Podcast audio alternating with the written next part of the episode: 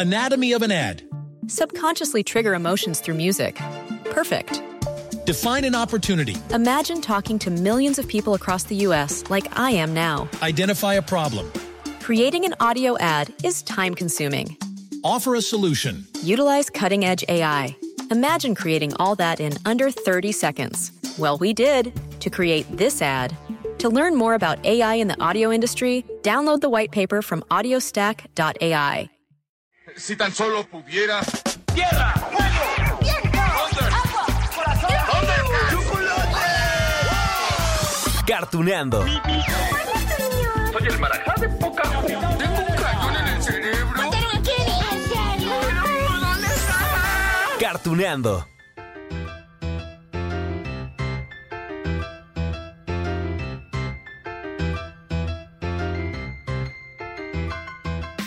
Hola amigos de Cartuneando, ¿cómo les va? Ay, espero que tengan excelente salud, que no les falte el cariño, que no les falte el amor, a la distancia, pero que no les falte. ¿Y saben qué? Que tampoco les falten esos recuerdos extraordinarios de las caricaturas que vimos en algún momento de nuestra vida y que nos regalaron diversión, nos regalaron risas, ratos de reflexión o que nos causaron ternura. Es que digo, hay series animadas que nos provocaron todo eso, por ejemplo, aquellas donde los bebés son los protagonistas. Vengan todos. Solo tengo una palabra que decirles. ¿Qué?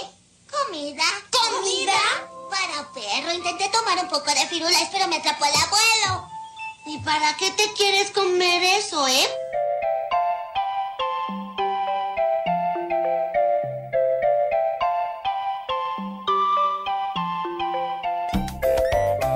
Sí amigos, el capítulo de hoy está dedicado a Rugrats, aventuras en pañales. Bueno, de hecho, ya se los había prometido en el episodio anterior, ¿no? ¿No se acuerdan cuando hablamos de los Muppets Baby? Es que hay son tantas, tantas las series donde los bebés son los protagonistas que, obvio, debemos darle un lugar especial en este podcast. Además, estos bebés son buena onda y bien divertidos. ¿Tommy? ¡Funciona! Ya se convirtió en perro.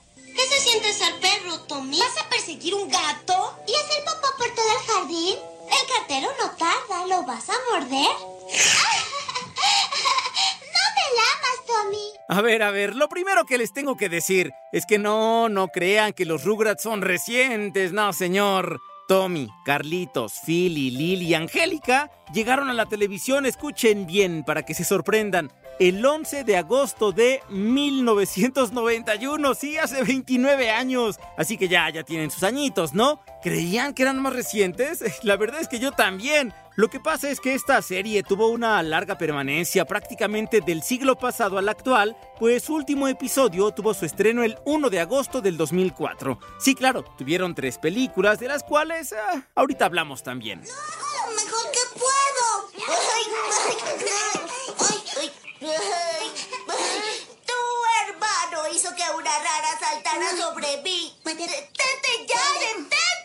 ¡Cállate! ¿Debes dejar de jugar? Ok, ok, también debo hacer una aclaración. Entre el 2003 y el 2008 vimos otra serie. Esa se llamó Rugrats Adolescentes, donde nuestros amigos ya habían crecido unos cuantos años, continuaban con sus aventuras, eso sí, pero hoy Hoy nos vamos a abocar a las aventuras en pañales, esas que, que, ya van a cumplir 30 años entre nosotros y que nos siguen causando gracia, desde la forma en que habla Carlitos hasta las exigencias de Angélica, quien hoy es tomada como un estandarte del empoderamiento femenino, como no, con todo y su mamá, Carlota.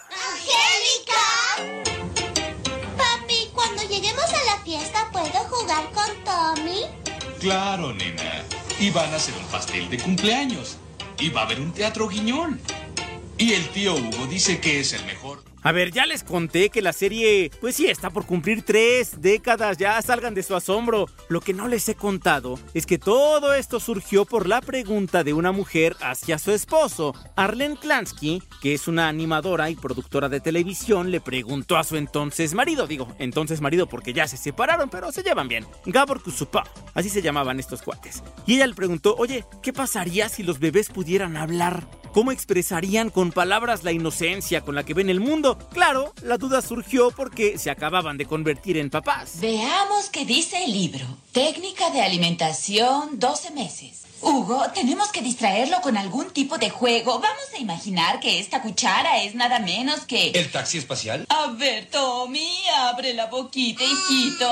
Ahora bien, ya les dije que Arlene se dedicaba a la animación para la pantalla chica. Gabor también pues hacía el mismo trabajo y fundaron juntos una empresa de animación, así que pues dieron rienda suelta a la imaginación para crear una serie donde los bebés hablaran, se expresaran con su imaginación, por supuesto, con voces de bebés, sino que chiste.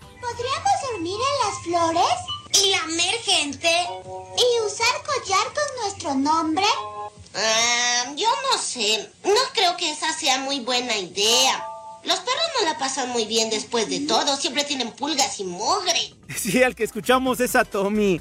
Ah, sí, podemos decir que es el líder del grupo de bebés. Y es que, pues así fue concebido por Arlene y Gabor porque se inspiraron en su propio hijo para crear a Tommy. Era un bebé prematuro que luchó por vivir, era valiente. De hecho, en los 172 capítulos de la serie, lo vemos en todo tipo de aventuras. Ah, claro, sí, tenía un añito de edad y siempre vestía pañal con playera azul, pero eso sí, envalentonado y dispuesto a la aventura. El primer cumpleaños de Tommy.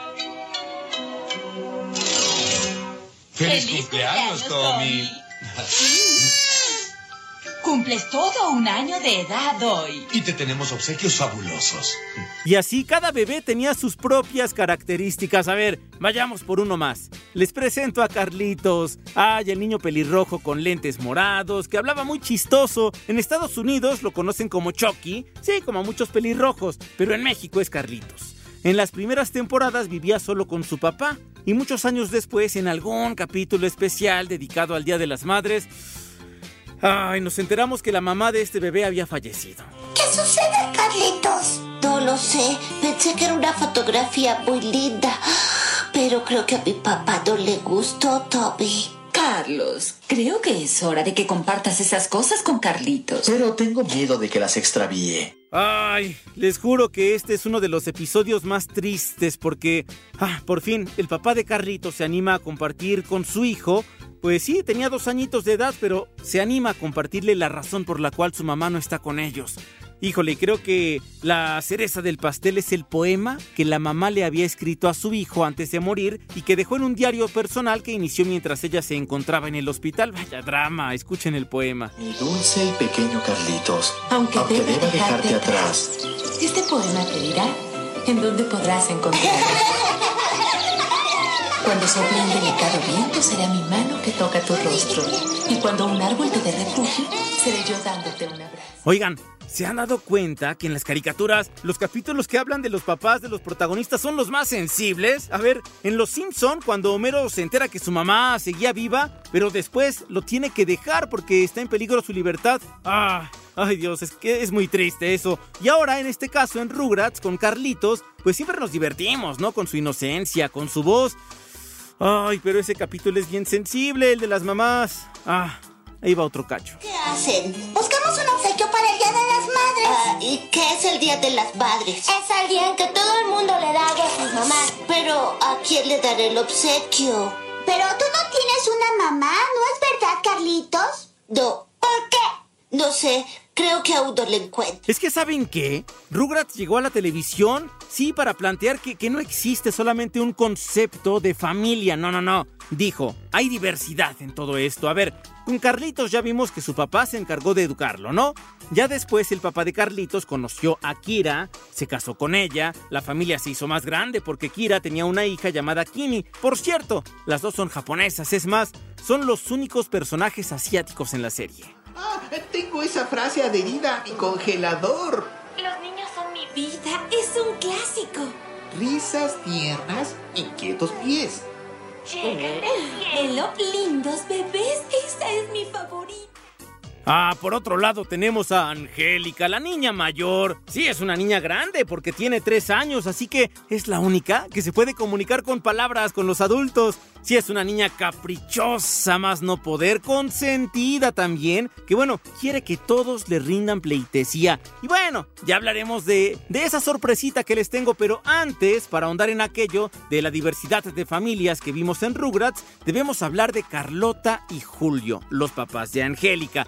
Carlota era la que llevaba las riendas de la familia, ¿no? Era, era la mujer ejecutiva que parecía que no tenía tiempo para su hija, pero que se esforzaba por darle lo mejor. Bueno, hasta una muñeca Cintia, ¿no? Ya medio maltratadona, pero le dio su muñeca. ¡Silencio! ¡Cintia y yo miramos!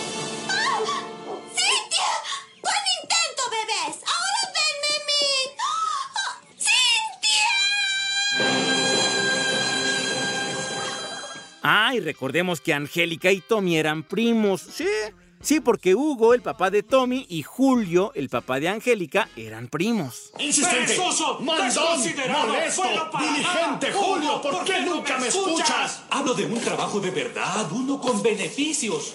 No perderé mi vida como empleado sellando papeles y contando frijoles.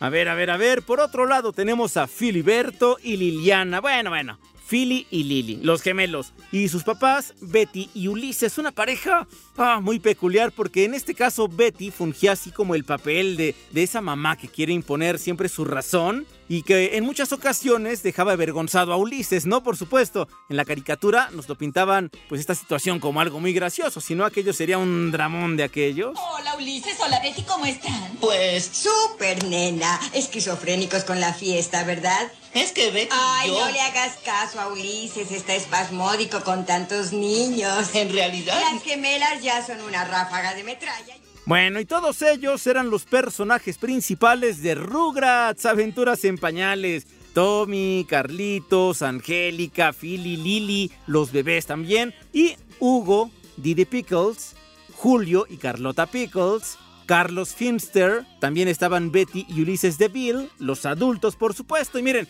las primeras temporadas de los capítulos nos plantearon las andanzas de todos estos personajes, con los bebés enfrentándose a los retos que ellos mismos planeaban con sus cabecitas. Y bueno, conociendo también a nuevos personajes. ¿Qué me dicen de Susie? ¿Se acuerdan de esa niña que también tiene tres años? Sí, como Angélica. Ah, sí, por cierto, mantiene ah, cierta rivalidad con ella. Bebé es un capullo. Un bebé. ¡Quítalo tuyo! ¿Qué estás haciendo? Un bebé es tierno y sano. Un bebé es como un marciano. Oigan, y en todos estos minutos no hemos platicado de Firulais. Sí, gran amigo de los bebés. Sí, es el perro de los Pickles. Por supuesto, gracias a él tuvieron muchas aventuras. Es que ah, es como la vida real. Los perritos son fuente inagotable de diversión y de descubrimiento del mundo. Intenté tomar un poco de Firulais, pero me atrapó el abuelo. ¿Y para qué te quieres comer eso, eh? Firulais la come mírenlo. Puede hacer lo que quiera. Hasta se duermen las flores.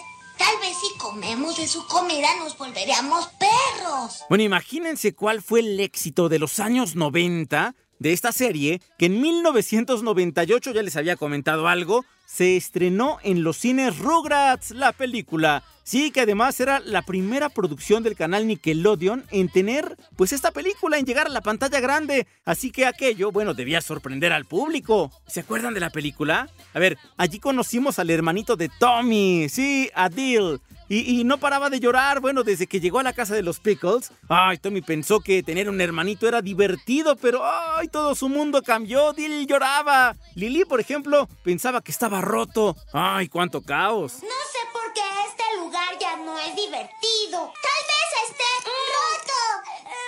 No está roto. Es solo que llora con mucha fuerza.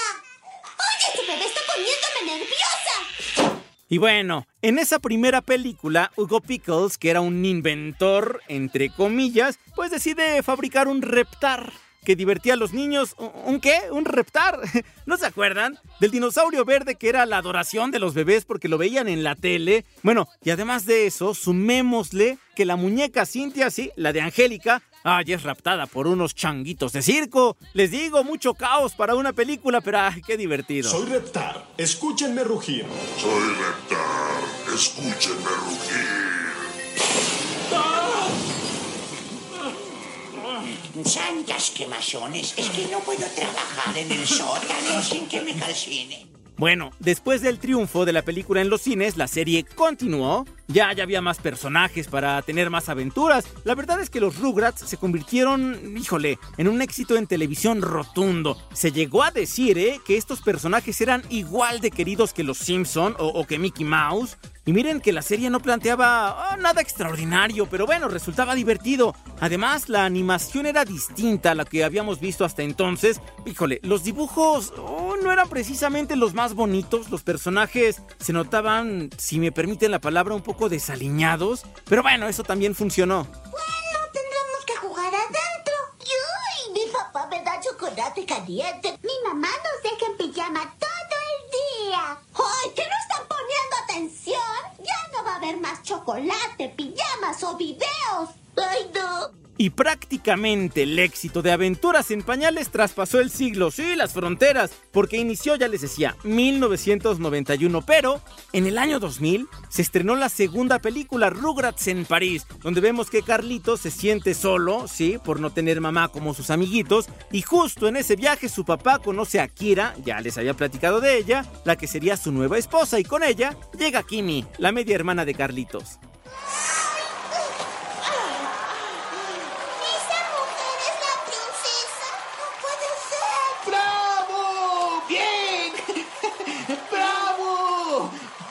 Talentosa mujer! ¡Cielos, amigos! Y sí, en el año 2003 llegó la tercera película, apenas un año antes de que terminaran de transmitir los capítulos originales. Para ese entonces, Tommy y compañía, pues ya, ya habían tenido un sinfín de aventuras, se dieron el lujo de hacer un crossover en el cine porque aquel filme, el tercero, se llamó Rugrats Vacaciones Salvajes, donde los bebés conocen a los integrantes de la familia Thornberry.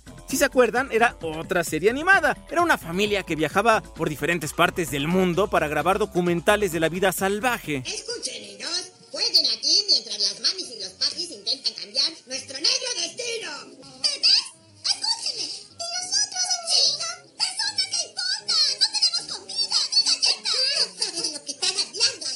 Bueno, y en esta película, en la tercera, los Pickles y sus amigos deciden ir de vacaciones. Solo que como es costumbre, bueno, todo se vuelve un caos, los bebés se pierden, se encuentran a Elisa, una de las niñas de los Thornberry. Ella puede hablar, por cierto, con los animales y así es como tenemos una aventura más. Y hasta escuchamos hablar a Firulais en esta cinta. Yo nunca saludo a un gato. ¿Captas? Simio, deja de preocuparte. Sé todo sobre los gatos. No tienen complicación. Se sientan en la ventana, escupen bolas de pelo. Uy, qué criaturas tan feroces.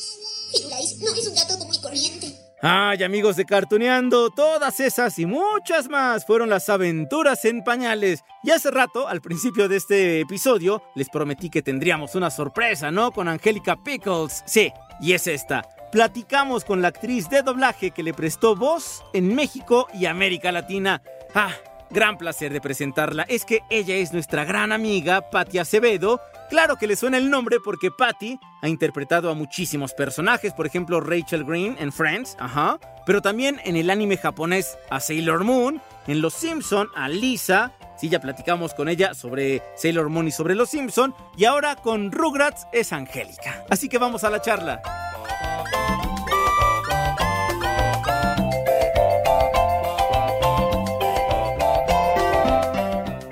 Bien amigos de Cartuneando, yo se los prometí desde el inicio de este episodio. Tenemos una gran sorpresa, ya les anuncié también que es Patti Acevedo, gran amiga de Cartuneando de verdad y, de verdad también muy, muy admirada. Ya les comentaba acerca de, de, toda su, bueno, una parte realmente de toda su larga trayectoria, Sailor Moon, Rachel Green, Lisa Simpson, bueno, un, infinidad de personajes. Y entre todos ellos está una niña de tres años que se llama Angélica y es de quien vamos a platicar ahora. ¿Cómo estás, Patti? Bien, afortunadamente. ¿Y tú? Bien, también, bueno, en este periodo también de, de, quedarnos en casa y que, bueno, es difícil quizá, pero para eso es que hay, que hay que activar los recuerdos que tenemos, pues, de aquellas caricaturas que vimos y que seguimos viendo y que nos siguen haciendo sonreír, ¿no, Pati? Exactamente, sí. Afortunadamente están vigentes. Sí. Me parece haber checado en la semana y estaban pasando en, en el Canal 5. Sí, exactamente. En la mañana. Sí, sí, y, y, aparte, bueno, hace rato que estábamos comentando acerca de esta serie, Patti, comentábamos que inició en 1991, tiene ya cerca de 30 años, pero nos seguimos divirtiendo. ¿Qué, qué pasaba hace 30 años con, con, con, esta niña, con Angélica, que era, bueno, la, digamos, la niña mayor de este grupo de bebés de Tommy, Carlitos? Pero, ¿cómo Exacto, podrías...? la mayor, pero no la, no la más traviesa. Sí, exactamente, pero ¿qué me podrías contar de Angélica? ¿Qué recuerdas? Bueno, me gustó mucho hacer ese personaje, porque sabes que por mi tono de voz casi siempre mis personajes eran tiernos y dulces. Uh -huh. Entonces, Angélica por fin la traviesa, este, malvada, bueno, no es tan malvada. este, fue muy divertido hacerla. Sí, aparte, era una niña que, que, que sí quería como controlar la situación, ¿no? Pero que también... Bueno, sí, claro. Pero, pero, aparte, imagínate, eh, Patti, cómo ha cambiado también la forma en la que vemos a los personajes. Que quizá hace 30 años o 25 o 20, pues Angélica para muchas personas podría haber sido así como, como el personaje odioso, ¿no? Pero ahora es claro. estandarte de la lucha femenina también. Por supuesto, claro, pero también el reflejo de una niña consentida y a la que los papás le daban todo y no le hacían caso. Carlota era la mamá, ¿no? Y que, Exacto. bueno, siempre estaba con el teléfono en la mano, que parecía que no, tuviera, no tenía tiempo eh, para Angélica, pero que al final, Exacto. bueno, allí estaba. Claro, pero el papá iba y la botaba en la casa del tío para que supuestamente jugara con los otros niños y no estuviera sola, porque claro, también tenía que irse a trabajar. Pero entonces, ¿a, a qué llegamos con eso? A que si tú le das todo a los niños y los consientes y no les haces caso, se vuelven como Angélica. Por supuesto. Es que yo creo que regresamos también a este tema, ¿no, Pati? Acerca de cómo las caricaturas al final son un reflejo de la misma sociedad. Por supuesto, algunas Exacto. más fantasiosas que otras, pero yo creo que, que, muchas veces las series están allí para demostrarnos, uno, que eh, la inocencia de los niños y su poder de imaginación es increíble, pero también lo comentábamos ahorita, eh, Rugrats nos enseñó cómo hay diferentes tipos de familias, ¿no? Y algunos errores claro. en los que caen o caemos los adultos. Exactamente. Oye, Pati, eh, con respecto a Angélica, eh, y lo comentabas hace ratito, por lo regular tu tono de voz era más para, para estos personajes tiernos, ya lo comentábamos, Rachel Green, Ajá. Serena Zucchino, pero Angélica, ¿cómo, ¿cómo sacabas, digamos, esa eh, interpretación? Bueno, es una niña de tres años y ya lo, lo, lo, describíamos hace ratito, ¿no? No era quizá la más traviesa, pero era la que quería tener pues, las riendas en todas las aventuras. Claro, el control de todos los niños porque era la mayor y la única que podía comunicarse con los adultos. Exactamente. Oye, Pati, después de, de, estos 172 capítulos, en el intermedio hubo también tres películas, ¿no? De los Rugrats. Fue Ajá. un personaje eh, o fue una serie bastante, bastante exitosa. Estaba leyendo también algunas de, de, las, digamos, notas que se sacaban en aquel entonces, en los 90, a principios de este siglo, y mencionaban, por ejemplo, que, que Rugrats llegó a ser tan querido como Los Simpson, o tan querido o conocido como Mickey Mouse, que inclusive Angélica Pickles era como de los personajes personajes más queridos también. Para ti, ¿qué significa este personaje en tu carrera? La verdad, era un personaje muy querido. Yo me divertía mucho, te repito, y me gustaba mucho la convivencia que había entre todas. O sea, convivíamos y nos llevábamos muy bien. Uh -huh. Entonces, en aquel entonces todavía trabajábamos todos juntos. Sí, ¿verdad? Porque sí, era a principios claro. de los 90. Exacto. Entonces era muy, muy divertido grabar con todas. Me acuerdo, Patti, que cuando platicábamos tú y yo acerca de Sailor Moon, me platicabas también que era justamente esta, esta forma de grabación, ¿no? Que todo el mundo estaba en el estudio, no como ahora que se hace un llamado uno, otro llamado otro y no hay esta interacción. Exacto. Pero me, me, comentabas también que, por ejemplo, cuando te presentaron el personaje de, de Serena Tsukino, tú decías, híjole, pero, híjole, es que es una niña berrinchuda, ¿cómo va a ser la protagonista? Pero lo fue y, y demostró. En el caso, por ejemplo, sí. de, de Angélica, ¿Te imaginabas tú en los 90 cuando te proponían este papel que iba a tener tanto éxito y que iba a durar tanto y que 30 años después seguiríamos platicando de Angélica? No, te juro que no, porque además para todos los personajes de Rugrats se hicieron pruebas y para el mío no.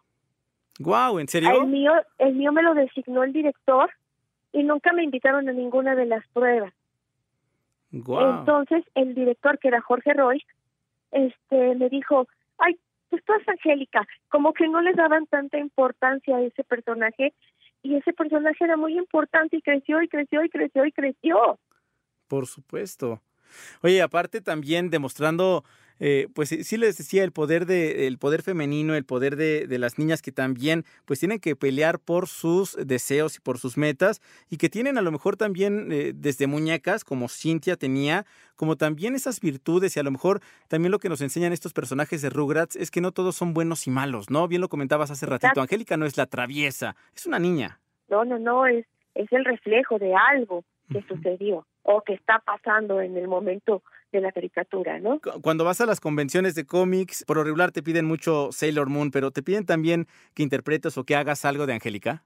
Sí, claro. La gente grita, Angélica, Angélica.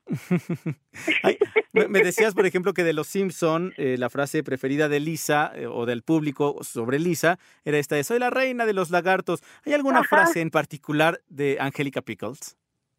Sí, claro. ¿Cómo cuál? ¡Pepe, downstairs. no, hombre, esa risa es inconfundible.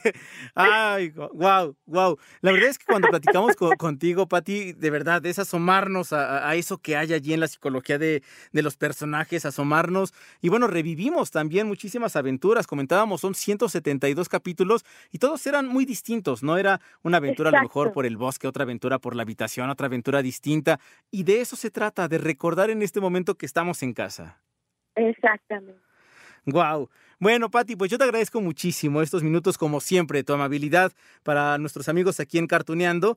Y bueno, esperemos no, que toda esta temporada termine pronto y regresemos. Pero mientras. Ojalá que sí.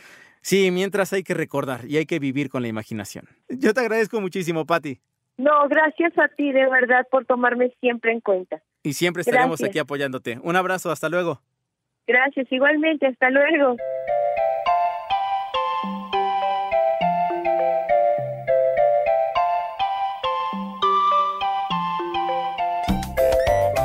Ah, como ven amigos de Cartuneando, pues sí, estas son las aventuras sin pañales que ya, ya salgan de su asombro, están por cumplir 30 años, de verdad. Y bueno, sí, si ustedes ven los primeros episodios seguramente dirán, ay, sí es cierto, ya se ven un poquito gastadones, pero la verdad es que nos siguen divirtiendo. Y les digo, hay un montón de series que hablan sobre bebés. Ya platicamos de los Muppets Baby, ahora lo hacemos con Rugrats, pero a lo mejor en la lista todavía se pueden añadir los pequeños Picapiedra, ¿no? O alguna otra que a ustedes les guste. Si quieren algo en particular, háganoslo saber allí abajito en donde están los episodios del podcast. Hay un apartado donde pueden dejar ustedes sus comentarios o también en Twitter, en arroba Lalo González M y estaremos de verdad muy agradecidos con ustedes. Yo por lo pronto les dejo un gran abrazo, hay que recordar esos momentos bonitos, apapacharnos en este momento el corazón, sí desde casita, yo les dejo un abrazo, nos vemos en la próxima.